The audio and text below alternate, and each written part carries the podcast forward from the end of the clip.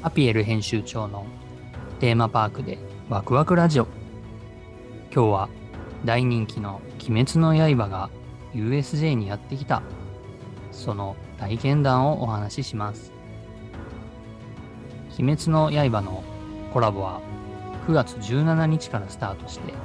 来年2月13日まで行われます。一番メインはライドアトラクション。鬼滅の刃 XR ライド。無限列車編です。そしてそれ以外には鬼滅の刃の煉獄さんや藤の花をイメージしたレストランが2カ所オープンします。それ以外にも小さな子供でも参加できる鬼殺隊の訓練ラリーやジェットコースターのハリドリで煉獄さんがジェットコースターを楽しむ炭治郎がものすごい怖がりながらジェットコースターに挑戦するそんな様子が楽しめる特別なライドアトラクションも登場しました。今日は鬼滅の刃 SR ライドについて感想体験したレポをお話しします。鬼滅の刃のアトラクション入り口には門があって夢をかける無限列車と書かれています。鬼滅の刃 XR ライドの XR ライドとは VR ゴーグルをつけてライドに乗るアトラクションです。ライドの動きに合わせて映像が動くのでとてもリアルな感覚で楽しむことができます。普段はスペースファンタジーザライドとして運行されているアトラクションを鬼滅の刃バージョンにしています。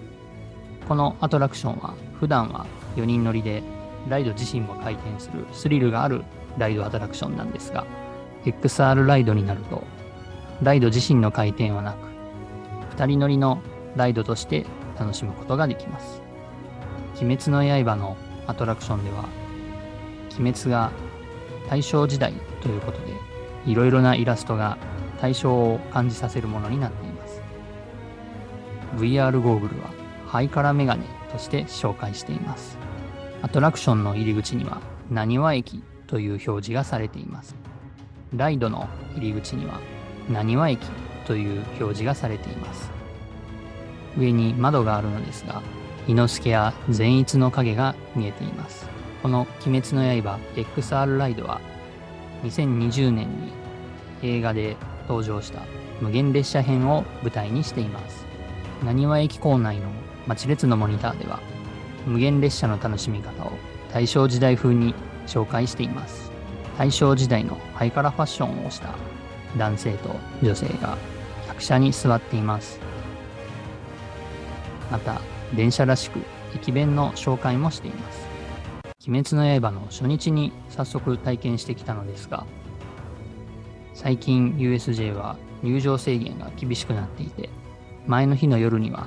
USJ の入場券や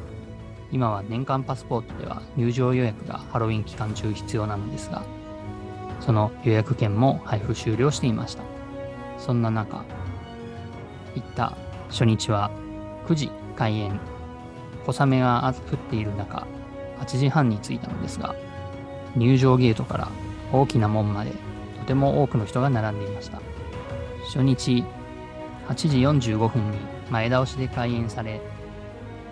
9時10分頃にアトラクションに到着したのですがその時点で130分待ちとなっていました。ただ実際は80分ぐらいで体験することができました。最初プレショーがあるのですが炭治郎善逸伊之助が無限列車の乗り場近くで会話をしている場面に出くわしたという設定になっていました。炭治郎たちは 3D でとても滑らかに動いているので本当にそこにいるようにリアルな感じがしました。また私たちにも話しかけてきてくれるのでちょっと嬉しいです。建物の中に進むと鬼の演武加減の位置が現れました。この鬼催眠術や人を眠りに誘ってその隙に食べるという鬼なのですがとても甘い言葉で囁いてきます。ですが言ってる内容はとても恐怖です。催眠術のようにパチンと指を鳴らすと今聞いたことを忘れてしまいます先に進むとホームや大正時代の大阪の街並みを見て楽しめるので、ちょっとした大正観光気分にも楽しめるのですが、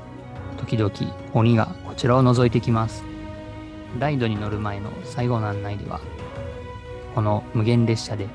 一生忘れられることができないほどの旅が楽しめます。と案内していました。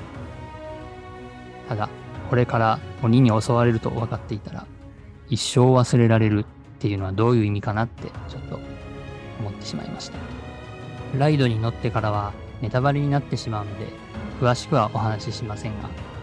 ライドに乗る前の案内では、記者が私たちの乗るライドを引っ張っていく様子が紹介されています。その紹介の動画が手作り感ある紙芝居風の紹介になっていて面白いので、ぜひじっくり見てくださいね。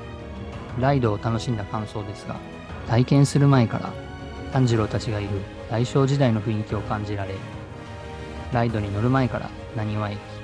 駅周辺の景色を眺めながらライドに向かっているので臨場感があり、